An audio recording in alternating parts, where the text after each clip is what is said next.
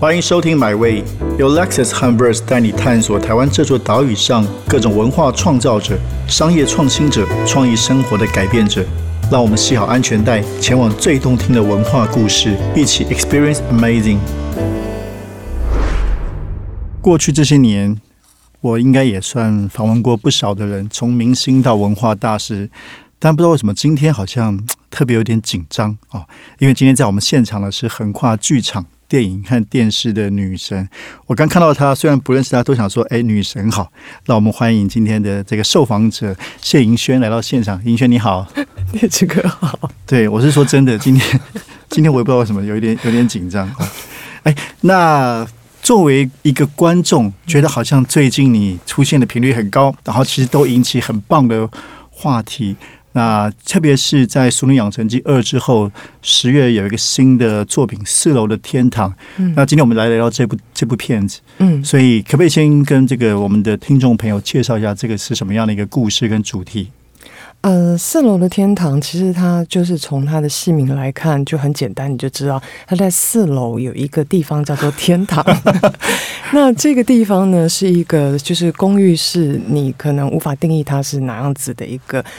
按摩推拿的一个师傅，他开的算整间嘛？那那他透过故事呢，大概是十集左右。那他透过有新的客人、旧的客人一起交织出呃不同的主线跟支线。那当然，其中也有呃，这个师傅是秋生哥饰演的角色，是黄秋生师傅。对，嗯，他自己也有他要面对的人生问题。那每一个人的身体都会说出他们。遇到的困顿，呃，他会从他的身体里面阅读出他们的这个身体的答案，嗯，所以他也在帮助别人，也透过别人帮助自己。那你的角色你还没说，你不是个推拿师，对我不是个推，你是个心理师，是我我的角色是个咨商师啊，是个咨商师，对。那他也是就是天意的客人，所以他等于是旧客。那他当这个他也是其中的一条支线。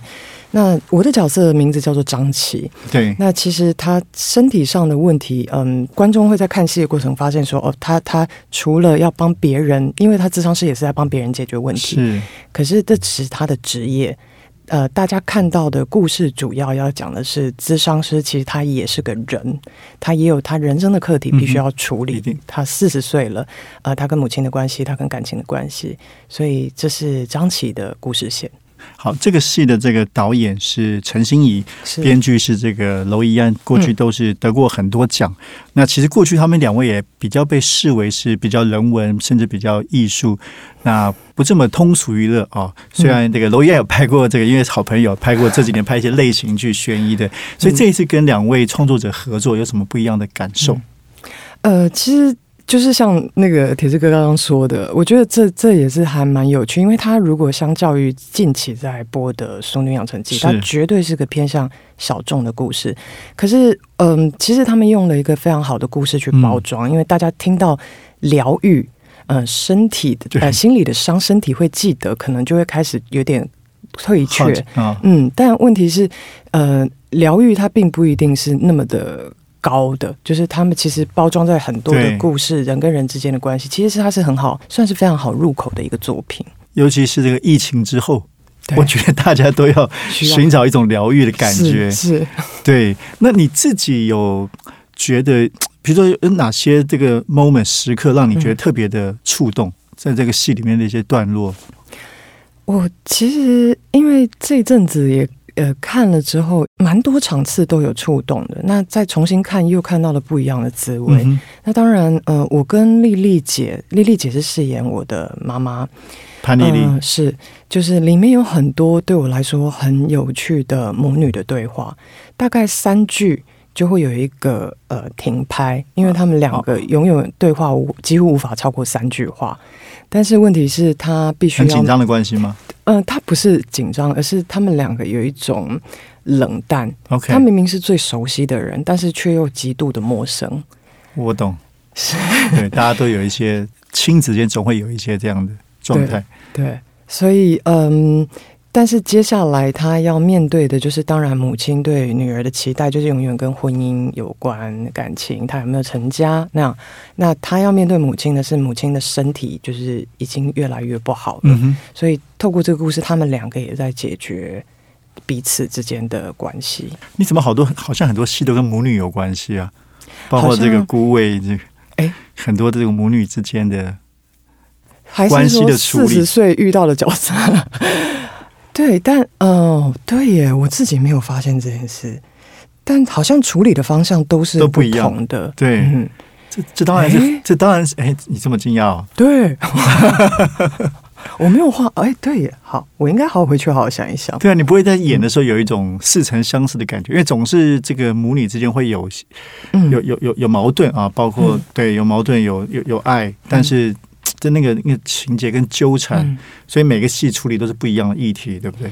对，因为虽然是它都是母女的问题，可是其实，比方说孤味、熟女，或甚至是这一出《四楼天堂》的张琪，其实他们三个都是不一样的角色，然后不同的性格，他们面对的母女问题也不一样，是。所以啊，这个蛮有趣的耶。好，那我们可以来写一篇文章，这个论谢盈萱演不同女儿的 的心理别。过程，对对对，那回到这个角色，好，其实非常有趣。心理智商师，嗯。你你是要做，对我们这种外来说就很好奇，怎么去揣摩那个角色，进入那个状态，嗯。要去跟很多心理智商师聊吗？还是？有，其实呃，心理导演他那个时候就是帮我们找了很多的填调的嗯。朋友，那他们都是各种不同的智商师。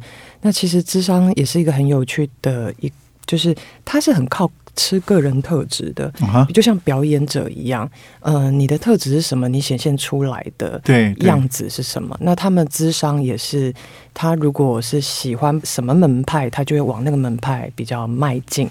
所以我我在跟他们碰面的过程，也在找，呃，张琪应该要是属于哪个路线结结？论呢？是哪个门派？嗯，就是陈心怡门派，比较人人文部分，对，智商是人文部就分。走可能呃有一些智商是会觉得比较怪力乱神、啊，哦。但是比较走心灵啦，心灵成长路线的。心理成长路线。对，对对嗯，那另灵性，那比较聊比较轻松的好，这一次嗯。当然我相信媒体会关注的话题是你跟黄秋生在里面的嗯互动，嗯，啊，甚至这个我看一些文案写说黄秋生全程以中文，这也变成一个梗。所以这跟他合作的过程怎么样？嗯其实我觉得黄秋生嗯。这几年在台湾跟香港都变成嗯。越来越像是一个 icon 哦。嗯过去大家可能有他以前商业片类型像，可是我觉得这几年他的他的演技，他的整个社会形象，嗯。很多朋友都非常喜欢他。嗯，对，所以你跟他互动的感觉，嗯，我觉得他真的是一个非常呃有内容的表演艺术工作者。是，是，就是呃，因为他的表演其实变化跨度非常的大，就我们从小的时候看的所有他的片子，嗯，嗯，他自己也说过，他拍了很多 他认为的烂片，可是嗯，对我们来说都是很有代表性的经典作品，所以。呃，他真的就是我可以说说我是从小看他戏长大的，所以我我碰到他是有非常大的焦虑，因为他不只是以一个长辈的身份出现在你面前，他在他的表演艺术工作上是有他的分量存在的。所以我第一天跟他碰面，我是嗯非常紧张，我紧张到我的手一直在哇，发抖，就我没有这样子过。那呃，大概跟他对话有全程有很多时候是空白的。那他是很很很威严嘛？他其实其实他其实是气场很强的因为他存在感很足，所以嗯，对完词之后，呃，我就是中间的过程我也忘了，我只记得我接下来的印象就是我坐在楼下，然后跟着我的经纪人，嗯哼，然后我跟他说说，嗯，我们现在推掉这个戏还来得及。我说，我说，因为我连正常跟他讲话都没有办法了，我要怎么跟他演戏？是嗯，那后来呃，就是刚刚导演还有帮我唤醒一些回忆，就是我好像在读剧的前一天，我没有办法睡觉，哇因为真的太紧张了。嗯，那花了多久时间不紧张，恢复嗯降低你的焦虑？我在第一天跟他对戏是在车子里面。那在车子里面车拍的时候，是刚好我们有三场戏，那那三场戏的跨度刚好是整个十集剧本里面的前中后。OK，所以我们的关系是会从一开始的生疏到慢慢的熟悉，然后变得比较亲密，就是紧密，就更更认识彼此。那一开始刚好第一场戏就是不熟悉，所以我们就真的很不熟哦，悉。恰如其分。但是我我我在这个过程当中，我其实脑袋就是一直非常的矛盾。我我只能告诉我自己说：好，你现在有这个机会跟一个这么厉害的演员工作，嗯，你就是要当你来学东西。可是如果你现在的你现在所思考的都只有觉得说他会不会觉得我表演的很糟糕，那你真是白来了。嗯哼，所以你要嘛就是要放掉，你就是你你就厚脸皮一点，你就学吧，你就好好的打破自己吧。那中间的休息时间，我就还蛮直接的，就转头跟秋生哥说：“诶，其实秋生哥我还蛮怕你的。” 然后他就他其实知道了，他当然知道。那他就是非常轻松的回我说：“说你现在认识我，我我你如果在。”认识的是我年轻的我，你应该应该会更更对，因为年年轻的他已经更有一种力气，他现在是比较沉稳稳，嗯嗯，我说我知道，嗯，我说所以我非常的感谢，还好是现在 这个时候，你这个年纪的时候，我我认识你，嗯哇哦，所以这个真的是非常期待你们两位这样的从陌生到熟悉的火花，应该会很不一样。那谈到这个疗愈，对你来说，表演对你自己也有一种疗愈的功能吗？我觉得既有疗愈，但也会造成伤害，哦，嗯，愿闻其详。就是他其实就呃，所以这其实跟真的跟智商是很像，就是你在跟个案相处的时候，其实你也在重新检查自己，你在审视你自己呃过去、现在，那你成长多少？有一些事情你有没有面对？但同样的，你在接收一些资讯的时候，你是正面、负面同等都要接收的，嗯，所以嗯，呃，他一样也会造成伤害。所以为什么智商是需要有另外一个人来帮他督导他现在目前的工作状哦，况？是这，样，对对对，不知道。还是要互相帮忙的。嗯，那所以那也是对你的伤害。嗯你说它有疗愈的功能吗？也会有一些伤害，当然就就是触当痛一些比较内心的东西。应该说说，嗯、有时候在你做角色的过程当中呢，他不一定会是非常顺利的，嗯哼，嗯，或者是你必须要全然去打开自己的时候，但它并不是每天都很顺利的，所以表演它有时候真的好跟坏，它的它它的两极性是很大，所以它既是充满喜悦，当你完成的时候你是很喜悦，可是当你没办法完成，全部的人都在等待你的时候，那是非常痛苦的。哇，这个是我们比较难去体会一个过程。对，那好，这个戏之外，因为我们这个节目叫《买位》，我的、嗯嗯嗯我的人生之路，其实也很好奇，就是一开始怎么会？你比如说，你在这个更更早的演戏之前，有想过未来从事这样的表演艺术工作吗？在进入剧场之前，其实我我我我在呃高中之前，我是完全不知道戏剧系是可以当一个科系来念的。就是我我就是个中南部的小孩，你所能够知道的科系其实只有只有那几种。那我知道戏剧系是因为那个时候被带去了艺术学院，呃，就是观摩啊干嘛，所以嗯，所以我才知道居然哦，戏剧可以当成一个嗯是一个学位科系。来念，对，所以我那个时候才觉得说好有趣，我想试试看。嗯哼，对，那所以在在高中之前我完全不知道。那进去之后，其实我也没有特别觉得我需要干嘛，就是它没有很浪漫的过程，嗯或者也没有很传奇的过程，就是我就是一步一步，然后觉得好像再往前跨一点，会有更有趣的事情发生。然后我就是一直就这么的在进跟退之间走到现在。但但没有一个过程是哦，就觉得哦超热爱。这在初期的时候，有什么样让你觉得开始很热爱戏剧这个事情？初期的时候、你刚刚讲的好像比较保守，一步一步嗯。慢慢的，但是真的就是，比方说，呃，它都是慢慢一件一件小事情累积。比方说，你当你演了一个角色之后，你突然觉得，哎，你好像找到了解法，你觉得你演的很开心，或年轻的时候，有时候可能有一个观众来告诉你，那个角色他有得到些什么，哦，这些都是一个成就感，嗯，那所以他就是慢慢的这样子呃延伸出我，我觉得好像可以继续往前走，成为一个职业。然后这个问题当然也很多人问过你了，我相信，就是从剧场到电视电影，嗯对你对你个人来说，一定它有不同的表演方法。嗯那这对你的感受呢，就是每演绎一种不同的领域好了，电视、电影、舞台，嗯，你的感觉是怎么样？到目前为止，我相信未来绝对还有可以在领悟的空间，一定一定，你还有很多 还有很多发光发亮，更亮。但但目前为止，是因为舞台它毕竟是你要面对很几百个观众、几千个观众，所以你的投射是一定要往外散发，去抓住每一个甚至最后一排的观众。嗯，但影像它其实是就在那个框框、那个圆圆的镜头里面，嗯你透过那个镜头去跟观众对话，所以他也不是说收敛，而是他有点像是更加的喃喃自语。所以那个大跟小，嗯，好玩的地方就是我我现在正在拿捏那个百分比。对你说这个很有意思，就就是你这个比喻比较有意思，就是更加的喃喃自语这件事情。嗯因为因为舞台上一定需要比较夸张嘛，才能让是底下人夸，包括表情跟声音。嗯，所以你是一开始就转换的很顺利，还是你也觉得花一点时间尝试到两边不同的做法？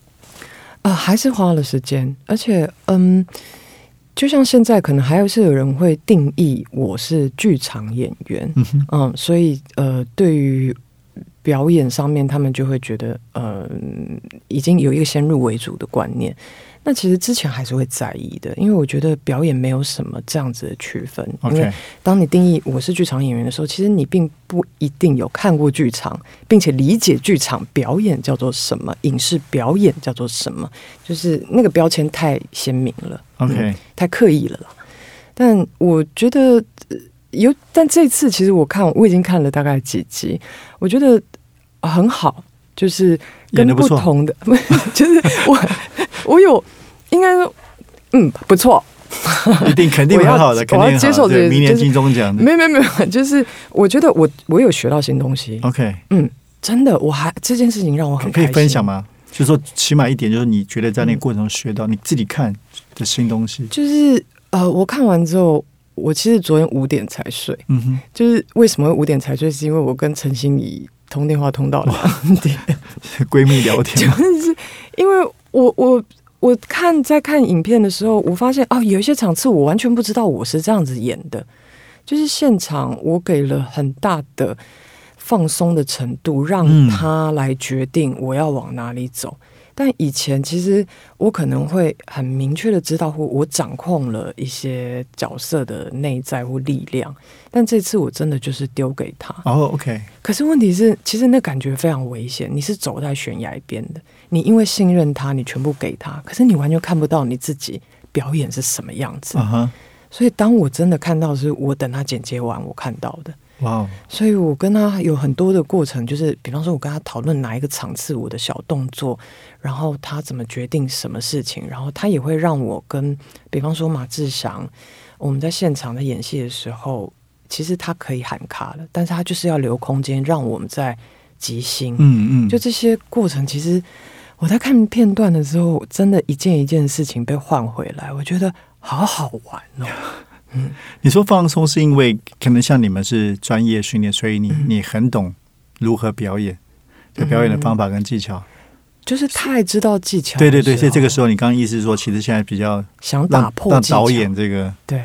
来来操控你们，就是给你一些一些一些引导，对就是不不应该用不用你原来以为的方法是，就是要走到剑山是山，见山不是山，就是的。对，那你到底要见山还是不见山呢？就是这个过程到最后棒了。希望，希望我当然现在根本还是在摸索的阶段。但摸索的阶段，因为你在这个访谈中，之前访谈也有提到说，到这几年才慢慢感觉到自己是一个演员。嗯就像我们呃写东西嘛，有时候也会觉得，也是写若干年才发现，好像找到自己的声音，嗯，因为你可能一开始模仿啊，或者硬生生要写东西啊，嗯，所以可不可以分享一下这个这句话的意思？就是说，你刚在之前的访问提到，这几年才慢慢感觉到自己是个演员这件事。嗯那是因为我大学的时候跟学校去参加那个呃，就是呃剧场之旅，然后嗯到了美国去百老汇，哦然后他学校帮你配置好什么要看什么戏，我们就是跟着一起跑。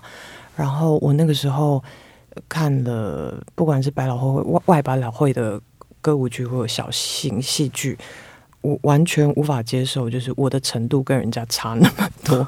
我坐在台下是就是真的是大哭，因为我我想说，天哪，我我现在大二，然后这些演员是这样子在竞争的，他们在舞台上是真的能唱能跳又能演，那你大二就这么激动哦，觉得输别人家，你不觉得你才你还很年轻可是他们也很年轻。OK，嗯，然后他们在非常残酷的市场里面生存，对，但我我觉得我根本不知道花多少的力气，我才能够到达那样子的高度，所以我我觉得那个事情有造成心理的伤害身体会记得。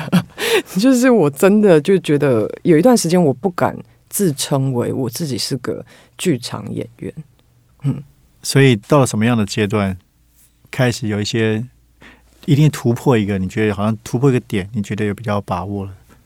嗯，大概也是过了，呃，如果是大学毕业，大概是到三十岁之后，终于讲我是个剧场演员，比较不会需要前面有一个停顿，或者是支支吾吾，嗯，比较有底气可以讲。我懂，我懂，因为我说我懂，是因为也是，比如我以前写东西也会觉得，哎，作家有点尴 尬，到到某一个程度来说，哦，好像比较可以接受这个 这个 title，所以你说的没错，我觉得理解，就是说自己一开始大家都在学习跟摸索的阶段嘛，嗯，那什么时候开始接受被叫女神？对，这哇塞，可是谢盈萱是如何练成的？就是说，的确这几年，我相信就是受到非常多的关注跟肯定。嗯那有很棒的表现。嗯你觉得你的，比如说你是因为特别用功的揣摩，还是说你你觉得你最做的跟别人不同的地方，掌握到什么样的东西？有些人就说我苦练苦练再苦练，我嗯可以走到现在这里。那有些人可能说我就是对吧天分或怎么样。嗯我觉得我我也许有点天分，哦但我有偏执，OK，就是我对这个工作有呃偏执的的行动。嗯哼，就是比方说，我是一个在演出前，我一定要找机会上舞台走，然后并且重新把剧本从头到尾看一遍，不管那个剧本多厚，我一定会从头到尾快速的把它看完。那演出结束之后，我知道我在舞台上犯过哪里的错，我会回去把它写下来，然后再从头到尾的看完一遍。隔天我要演出前再看的时候，我会把昨天的错误再重新的呃对复习一遍，就不能今天不能犯昨天的错误。就是这件事情会周而复始，不断的循环。如果循环，如果我演八十场的话，这件事情就会是八十乘以哇二或更多。哇，这个片子很有意思。那 那那，如果演电视或电影呢，没有舞台的时候，你的偏执是什么？嗯，就没有了。我的 我的生活就没有目标了，就完全就是呃懒散了。所以我想演员这个职业，为什么我到现在嗯还没办法说说说转行有转行的原因是，嗯，因为它会让我提起一些兴趣。是，当我想学习的时候，是因为这个角色需要，所以我去做了。对啊，我们常常说，就是演员跟比所有人都幸福，因为你可以过很多不同的人生，或者你可以尝试进入不同的人生跟跟性格。嗯那对你来说呢，做演员最幸福跟最特别的这一份职业是在什么地方？嗯，当然，比方说，当观众能够理解那个角色，或观众能够理解故事，因为角色一定是包在故事里面，它最大的方向是那个故事有它终极的目标要说的一个理念。当观众能够理解的时候，他能够从里面得到一些我们就是答案，或者是提问都好。嗯哼，我觉得这个都是很棒，但同等的，当他们不理解或误解的时候，其实那个也会，你会你也会有点受伤，因为那是你跟所有的创作者一起创作出来的孩子，那个是个孩子。然后当你把他抱出去的时候，有人说丑，有人说他长得嗯歪，所以嗯，都有他双面的，你是去必必须要承受的东西。所以演员真的有一点被虐倾向，我觉得创作者们都有。是是是。嗯那未来这一两年，你现在有剧场的计划吗？我相信其他荧目前演出应该蛮多的。呃，我我其实一直都想要回剧场，我没有不想，但我如果要回剧场，其实我想做的东西，嗯，还是会再有趣一点，因为我以前就是一个喜欢做演中小型剧场的人。了解，大型剧场它可谈的议题不多，因为它必须要容纳比较多的对对对。观众，对，所以我觉得主要还是要议题，我要找到一个我想说的东西。OK，、嗯好，剩下最后一点时间了，再回到四楼的天堂。嗯我相信导演是编编剧蛮刻意安排，就是有有关于身体的推拿师，然后你的心理智商师，嗯所以他们希望在里面找到某一种辩证嘛。好像在戏里面，你也有你的角色也有提到身体的这个治愈，其实可以帮助人的心理。可不可嗯以跟我们分享在戏里面怎么谈那个身体跟心理的这样的一个相互疗愈作用吗？还是呃，我觉得都有，嗯哼嗯，但我觉得它其实就是开启了一个各种的可能性，就是嗯，你所相信的道统，它不会只有单一的面相，嗯哼所以张琪对我来讲，他就是一个开放性很强的人。那当然我，我我也刚刚永远都在讲的是，所有事情都是两面性嘛。对对对，他的开放性强，同样也会带给他不同的伤害。所以，嗯，身体只是一个你表象的表层的题目。那接下来下面要谈的东西有很多，其实呃，秋生哥的角色并没有给明确的答案，但他会在故事里面慢慢走向一个开放性的结局。其实我们杂志十月号的封面故事就叫《身体戒严》，封面人物是蒋勋老师，哦，他他他 他他要谈身体这个事情。嗯嗯嗯，对对对，那今天非常感谢这个我们大家都非常喜爱的杰出的演员谢盈萱来到现场，然后对关于谢盈萱跟黄秋生，我们 Verse 网站也会有这个进一步的专访，那非常期待看到这部片子，由陈心怡导演、罗一安编剧、黄秋生看谢盈萱主演的《四楼的天堂》。那谢谢盈萱来到现场，谢谢。谢谢铁子哥。这趟旅程已经到站了，感谢你的收听，也让我们一起期待下趟旅程的风景。别忘记订阅买位。本节目由 Lexus 和 Verse 文化媒体联名出品。